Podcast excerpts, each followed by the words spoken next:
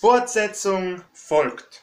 Manchmal erscheint dieser Schriftzug ja am Ende eines Fernsehfilms oder einer Serie. Meistens wird genau an der spannendsten Stelle unterbrochen, nicht wahr? Und der Zuschauer kann es kaum erwarten, bis es weitergeht. Wie es weitergeht. So war es auch vor Pfingsten bei uns. Wir haben uns mit den sogenannten kleinen Propheten beschäftigt, ganz konkret mit dem Propheten Zacharia und dessen Visionen. Nach der zweiten Vision habe ich unterbrochen. Der ein oder andere denkt vielleicht, naja, die spannendste Stelle war das ja sowieso nicht. Tatsächlich weiß ich nicht, wie es euch in den letzten Wochen ergangen ist ob ihr womöglich kaum schlafen konntet, weil ihr so gespannt darauf wart, wie es heute Nachmittag weitergeht. Oder ob ihr alles längst wieder vergessen habt. Über einen Monat habe ich jetzt nicht gepredigt, deswegen ein kurzer Rückblick. Vor Pfingsten haben wir von himmlischen Kundschaftern, vier Hörnern sowie vier Schmieden gehört. Heute werden wir uns die nächsten zwei Visionen des Propheten Zacharia ansehen. Zunächst lese ich aus Zacharia 2 die Verse 5 bis 9. Und ich hob meine Augen auf und sah, und siehe, ein Mann hatte eine Messschnur in der Hand. Und ich sprach, wo gehst du hin? Er sprach zu mir, Jerusalem auszumessen und zu sehen, wie lang und breit es werden soll. Und siehe, der Engel, der mit mir redete, ging hinaus, und ein anderer Engel kam ihm entgegen und sprach zu ihm, Lauf hin und sage diesem jungen Mann, Jerusalem soll ohne Mauern bleiben, wegen der Menge der Menschen und des Viehs, die darin sein werden. Und ich selbst will, spricht der Herr, eine feurige Mauer rings um sie her sein und will mich herrlich darin erweisen. Ein Mann mit einer Messschnur soll das zukünftige Jerusalem vermessen. Wer ist dieser Mann? Manche Ausleger messen dem keine Bedeutung zu. Es sei einfach ein nicht näher identifizierbarer Mann. Punkt. Andere hingegen meinen, der Mann mit der Messschnur sei wiederum der Engel des Herrn und damit unser Herr Jesus Christus, der uns bereits in der ersten Vision Zacharias begegnete, damals als Reiter auf einem roten Pferd. Diese Auslegung ist durchaus plausibel. Persönlich folge ich ihr auch. Allerdings kann sie nur unter einer Bedingung zutreffen, nämlich dann, wenn der junge Mann aus Vers 8 mit Zacharia selbst identifiziert wird und nicht mit dem Mann, der die Stadt Jerusalem vermessen soll. Bevor ich euch verwirre, sehen wir uns diesen Abschnitt kurz genauer an. Der Engel, der Zacharia die Vision erläutert, geht auf einen anderen Engel zu. Dieser Engel wiederum sagt, sage diesem jungen Mann, Jerusalem soll ohne Mauern bleiben. Und dieser junge Mann, von dem hier die Rede ist, muss Zacharia sein. Sonst ist die Auslegung, es handele sich bei dem Vermesser um den Engel des Herrn hinfällig. Warum? Ganz einfache Erklärung, da unser Herr Jesus Christus die Zukunft doch längst kennt. Er benötigt keine Erläuterung durch einen Engel. Dass es sich bei dem jungen Mann tatsächlich um Zacharia handelt, ist aus zwei Gründen plausibel. Erstens, es ist anzunehmen, dass Zacharia noch recht jung war, als er seinen Dienst antrat. Und zweitens, der Vermesser der Stadt wird als Mann, nicht als junger Mann eingeführt. Zacharia erhält hier also eine zusätzliche Information. Jerusalem soll keine Mauern haben. Die wird die Stadt ohnehin nicht mehr benötigen, denn sie wird unter dem Schutz und dem Segen des lebendigen Gottes stehen. Er selbst wird wie eine feurige Mauer um sie herum sein. Er wird mitten unter den Menschen wohnen. In dieser Vision klingen sowohl Verse aus dem Buch des Propheten Ezechiel als auch aus der Offenbarung des Johannes an. Die Herrlichkeit Gottes ist bereits damals zu einem gewissen Grad in die Stadt zurückgekehrt aber was Zacharia hier gezeigt wird in dieser Vision, weist zugleich darüber hinaus auf eine glorreiche Zukunft mit Zion als Hauptstadt der Welt. Ich lese weiter, Zacharia 2, die Verse 10 bis 17. Wehe, wehe, flieht aus dem Lande des Nordens, spricht der Herr, denn ich habe euch in die vier Winde unter dem Himmel zerstreut, spricht der Herr. Wehe, nach Zion, rette dich, die du wohnst bei der Tochter Babel. Denn so spricht der Herr Zebaoth, nachdem seine Herrlichkeit mich gesandt hat zu den Völkern, die euch berauben. Wer euch antastet, der tastet seinen Augapfel an. Denn siehe, ich schwinge meine Hand über sie, dass sie ein Raub derer werden, die ihnen dienen. Und ihr sollt erkennen, dass mich der Herr Zebaoth gesandt hat. Freue dich und sei fröhlich, du Tochter Zion, denn siehe, ich komme und will bei dir wohnen, spricht der Herr. Und es sollen zu der Zeit viele Völker sich zum Herrn wenden und sollen mein Volk sein, und ich will bei dir wohnen. Und du sollst erkennen, dass mich der Herr Zebaoth zu dir gesandt hat. Und der Herr wird Juda in Besitz nehmen als sein Erbteil in dem heiligen Lande und wird Jerusalem wieder erwählen. Alles Fleisch sei stille vor dem Herrn, denn er hat sich aufgemacht von seiner heiligen Stätte. Der zweite Teil der Vision ist ein lyrisches Triumphgedicht. Die Juden, die noch in Babylon sind, werden dringend dazu aufgefordert, nach Jerusalem zurückzukehren. Auch sie sollen Anteil an dem neu entstehenden Wohlstand Jerusalems erhalten. Einerseits wird betont, dass die Völker, die Böses für Israel im Sinn hatten, dafür zur Rechenschaft gezogen werden. Andererseits wird erneut verdeutlicht, dass der Herr dadurch sein Volk schützen wird. Er schützt sein auserwähltes Volk Israel wie seinen Augapfel. Hier wird eine Formulierung verwendet, die bereits im fünften Buch Mose zu lesen ist, in Kapitel 32, Vers 10, oder auch von König David gebetet wurde, in Psalm 17, Vers 8. Das Auge gehört zu den verwundbarsten und damit schützenswertesten Stellen unseres menschlichen Körpers, nicht wahr? Sehen zu können, das ist etwas ganz Wunderbares. Und genau daher ist es auch so wichtig, die Pupille zu schützen. Ein fantastischer Vergleich, finde ich. Unserem Herrn ist sein Volk Israel so wichtig wie ein Augapfel. Spannend ist außerdem, wer hier in den Versen 12 und 13 eigentlich spricht. Ich lese sie uns noch einmal auszugsweise vor. Es heißt, denn so spricht der Herr Zebaoth, nachdem seine Herrlichkeit mich gesandt hat zu den Völkern, die euch berauben.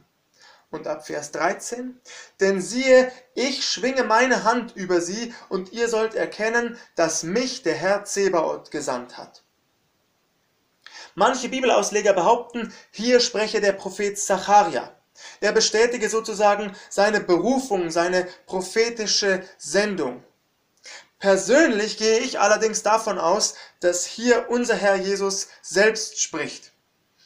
Wie auch immer man sich entscheidet, es geht in diesen Versen jedenfalls grundsätzlich um die Sendung des Messias, der die Völker richten und Israel schützen und wiederherstellen wird. Er wird in dem heiligen Lande wohnen, das wird betont. Und übrigens eine Formulierung, die nur an dieser Stelle in Gottes Wort verwendet wird. Und darüber soll sich das Volk freuen, es soll fröhlich sein. Liebe Geschwister, ich verbinde mit diesen Versen Ausgelassenheit, Jubel und Gesang, Loblieder auf unseren Herrn und seinen heiligen Namen. Damit scheint erneut auf das tausendjährige Friedensreich hingewiesen zu werden. An diesem Tag nämlich werden sich auch viele Völker dem Herrn zuwenden und ihn anbeten. Jerusalem wird endgültig der Mittelpunkt der Welt sein. Der Prophet Jesaja formulierte es einst so, Jesaja 2 ab Vers 2. Es wird zur letzten Zeit der Berg, da des Herrn Haus ist, feststehen, höher als alle Berge und über alle Hügel erhaben. Und alle Heiden werden herzulaufen und viele Völker werden hingehen und sagen, Kommt, lasst uns hinaufgehen zum Berg des Herrn, zum Hause des Gottes Jakobs, dass er uns lehre seine Wege und wir wandeln auf seinen Steigen. Denn von Zion wird Weisung ausgehen und des Herrn Wort von Jerusalem. Und er wird richten unter den Nationen und zurechtweisen viele Völker. Da werden sie ihre Schwerter zu Pflugscharen machen und ihre Spieße zu Sicheln. Denn es wird kein Volk wider das andere das Schwert erheben, und sie werden hinfort nicht mehr lernen, Krieg zu führen. Kommt nun, ihr vom Hause Jakob, lasst uns wandeln im Licht des Herrn. Damit sind wir bei der vierten Vision Zacharias angelangt. Sie steht in Zacharia Kapitel 3. Entsetzt denkst du vielleicht, was das ganze Kapitel um Gottes Willen? Keine Sorge, es umfasst lediglich zehn Verse. Zunächst lese ich uns die ersten sieben vor. Und er ließ mich sehen den hohen Priester Jeschua, wie er vor dem Engel des Herrn stand. und der Satan stand zu seiner Rechten, um ihn zu verklagen. Und der Herr sprach zum Satan, der Herr schelte dich, du Satan, ja, der Herr schelte dich, der Jerusalem erwählt hat. Ist dieser nicht ein Brandscheid, das aus dem Feuer gerettet ist? Jeschua aber hatte unreine Kleider an und stand vor dem Engel, der anhob und sprach zu denen, die vor ihm standen, Tut die unreinen Kleider von ihm. Und er sprach zu ihm, Sieh her, ich nehme deine Sünde von dir und lasse dir Feierkleider anziehen. Und ich sprach, setzt ihm einen reinen Kopfbund auf sein Haupt. Und sie setzten ihm den reinen Kopfbund auf sein Haupt und zogen ihm Kleider an. Und der Engel des Herrn stand dabei. Und der Engel des Herrn bezeugte es Jeschua und sprach, so spricht der Herr Zebaoth, wirst du in meinen Wegen wandeln und meinen Dienst recht versehen, so sollst du meinem Haus recht sprechen und meine Vorhöfe bewahren, und ich will dir Zugang zu mir geben mit diesen, die hier stehen. Im Gegensatz zu den bisherigen Visionen stellt Zacharia dieses Mal weder Fragen, noch benötigt er eine Erklärung des Engels. Die handelnden Personen sind ihm offensichtlich bekannt. Zacharia sieht den Hohenpriester Joshua, der zur Zeit des Wiederaufbaus des Tempels wirkte und mit Zerubabel, dem Statthalter Judas, aus Babylon zurückgekehrt war. Joshua steht vor dem Engel des Herrn diese Formulierung bzw. das Wort, das im Hebräischen gebraucht wird, deutet einerseits auf das Priesteramt Joshuas hin, also auch darauf, dass er stellvertretend für das Volk Israel hier steht. Andererseits ist es ein Hinweis auf die Göttlichkeit des Engels des Herrn. Wiederum begegnet der Engel des Herrn, auch hier in dieser Szene, in diesen Versen. Und er wird aus meiner Sicht, das kann ich nur noch einmal betonen, zu Recht mit unserem Herrn Jesus Christus identifiziert. Dass diese Auslegung tatsächlich plausibel ist, zeigt uns Vers 4, in dem der Engel des Herrn denen, die dienend vor ihm stehen, den Befehl erteilt, Joshua die unreinen Kleider abzunehmen. Doch damit nicht genug, es heißt außerdem, ich, ich nehme deine Schuld von dir. Liebe Geschwister, Sündenvergebung ist ein Privileg Gottes. Was bereits symbolisch durch das Ablegen der unreinen Kleider ausgedrückt wird, wird noch einmal bekräftigt. Der Hohepriester Joshua erhält außerdem einen reinen Kopfbund. Möglicherweise ein Sinnbild der Freude über seine Wiedereinsetzung ins Priesteramt. Der Prophet Zacharia und damit auch wir werden hier also Zeugen der Vergebung und Wiederherstellung Israels als priesterliches Volk. Wir erfahren nicht genau, wessen Joshua eigentlich angeklagt wurde. Manche meinen, er werde verklagt, weil sich die Israeliten mit ausländischen Frauen eingelassen hätten. Andere glauben, er wurde deshalb angeklagt, weil das Volk beim Wiederaufbau des Tempels versagt hatte. Wieder andere vertreten die Ansicht, das Priesteramt sei mangelhaft ausgeübt worden. Alle drei Anklagepunkte sind plausibel. Fakt ist, die Anklagen des Satans sind dennoch allesamt gescheitert. Nicht, weil diese ungerechtfertigt wären, sondern weil unser Gott so gnädig ist. Gelobt sei er dafür. Die folgenden Verse enthalten eine Weissagung für Joshua. Zwei Bedingungen und drei Konsequenzen werden genannt. Wandle in meinen Wegen und versehe meinen Dienst recht. Das sind die Bedingungen. Es geht hier also um das persönliche Verhalten, es geht um eine heilige Lebensführung und zugleich darum, seine Aufgabe als Priester treu und gewissenhaft zu erfüllen. Wenn Joshua das tut, wird Folgendes eintreten. Joshua wird in Gottes Haus Recht sprechen. Er wird Gottes Vorhöfe bewahren und Zugang zu Gott erhalten. Joshua wird, so wie die Engel, freien Zugang zu Gott haben. Nun lese ich noch die Verse 8 bis 10. Höre nun, Jeschua, du hoher Priester, du und deine Brüder, die vor dir sitzen, sind miteinander ein Zeichen, denn siehe, ich will meinen Knecht Spross kommen lassen. Ja, siehe, auf dem einen Stein, den ich vor Jeschua hingelegt habe, sind sieben Augen. Siehe, ich grabe seine Inschrift ein, spricht der Herr Zebaoth. Ich will die Sünde jenes Landes wegnehmen an einem einzigen Tag. Zu derselben Zeit, spricht der Herr Zebaoth, wird einer den anderen einladen unter den Weinstock und unter den Feigenbaum.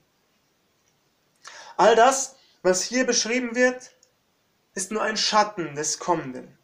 Joshua und seine Brüder, die vor ihm sitzen, darauf müssen wir achten, liebe Geschwister, diese Brüder sind nicht identisch mit den Personen aus Vers 7, die vor Gott standen. Joshua und seine Brüder, sie weisen auf Jesus, unseren Messias, hin. Das Spannende ist, drei messianische Titel werden in der Folge erwähnt. Knecht, Spross und Stein. Jesus ist der Gottesknecht, den der Prophet Jesaja ausführlich beschreibt. Jesus Christus ist der, der unsere Sünde und unsere Krankheit trägt. Jesus Christus ist der Spross aus dem Geschlecht Davids. Spross, das ist ein sogenannter Terminus technicus, den die Propheten gebrauchen, um dadurch den kommenden davidischen Fürsten, also den Messias, zu beschreiben. Spannend in diesem Zusammenhang sind auch die sieben Augen, die auf einem Stein sind. Was bedeuten sie? Sie stehen für die Allwissenheit Jesu. Er hat alles im Blick. Nichts entgeht ihm. Zugleich sind sie ein Hinweis auf den Heiligen Geist. In Jesaja 11 ab Vers 1 heißt es, und es wird ein Reis hervorgehen aus dem Stamm Isais und ein Zweig aus seiner Wurzel Frucht bringen. Auf ihm wird ruhen der Geist des Herrn, der Geist der Weisheit und des Verstandes, der Geist des Rates und der Stärke, der Geist der Erkenntnis und der Furcht des Herrn. In Offenbarung 5, Vers 6 erfahren wir ebenfalls von diesen sieben Augen. Auch dort stehen sie für die Fülle, man könnte sagen die Weisheitsfülle des Heiligen Geistes. Aber zuletzt ist unser Herr Jesus Christus auch ein Stein des Anstoßes. Jesus selbst sagte einst zu den Jüngern Johannes des Täufers, Wohl dem, der keinen Anstoß nimmt an mir, selig, wer sich nicht über mich ärgert. Ja, unser Herr Jesus Christus, er fordert heraus, bis heute, er fordert dazu heraus, sich zu positionieren. Auf welcher Seite stehst du? Doch der Prophet Zacharia sieht nicht nur, dass Gott, der Herr, den Tempel, aber auch alle, die Gott anbeten, bewacht. Der Prophet sieht nicht nur, dass Gott, der Herr, alle zukünftigen Ereignisse vor Augen hat, sondern ihm wird ebenso gezeigt, dass der Herr an einem einzigen Tag die Sünde des Volkes hinwegnehmen wird. Manche Bibelausleger sagen, damit sei der Tag der Kreuzigung Jesu gemeint. Und das ist durchaus plausibel. Zugleich könnte damit aber auch auf das Ende aller Tage angespielt sein, wenn endgültiger, dauerhafter Friede herrschen wird, symbolisiert durch das gemeinsame Sitzen unter dem Weinstock und dem Feigenbaum. Ihr Lieben, wie fantastisch die Bibel ist, nicht wahr? Wir sehen, nicht nur am Buch des Propheten Zacharia, sie legt sich selbst aus. Die Bibel legt sich selbst aus. Das Neue Testament bestätigt und bekräftigt das Alte Testament und umgekehrt. Zahlreiche Formulierungen und Bilder begegnen an vielen unterschiedlichen Stellen und zeigen uns das große Ganze. Darüber kann man doch nur dankbar staunen, nicht wahr? Und Gott die Ehre geben, denn nur ihm gebührt sie von Ewigkeit zu Ewigkeit. Amen.